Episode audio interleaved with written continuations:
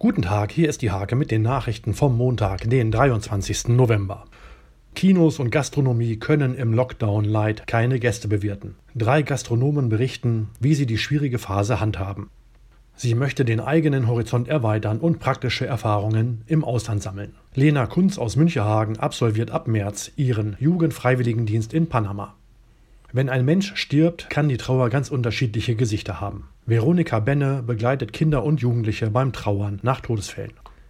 Etwa einen Kilometer nördlich von Magelsen am linken Weserufer liegt Obernhude. Besitzer Rudolf Boss erzählt von der wechselvollen Geschichte des Hofes und des Ortsteils.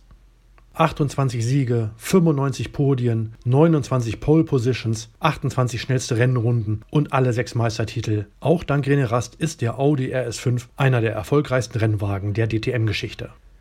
Diese und viele weitere Themen lest ihr in der Hake vom 23. November oder auf www.diehake.de.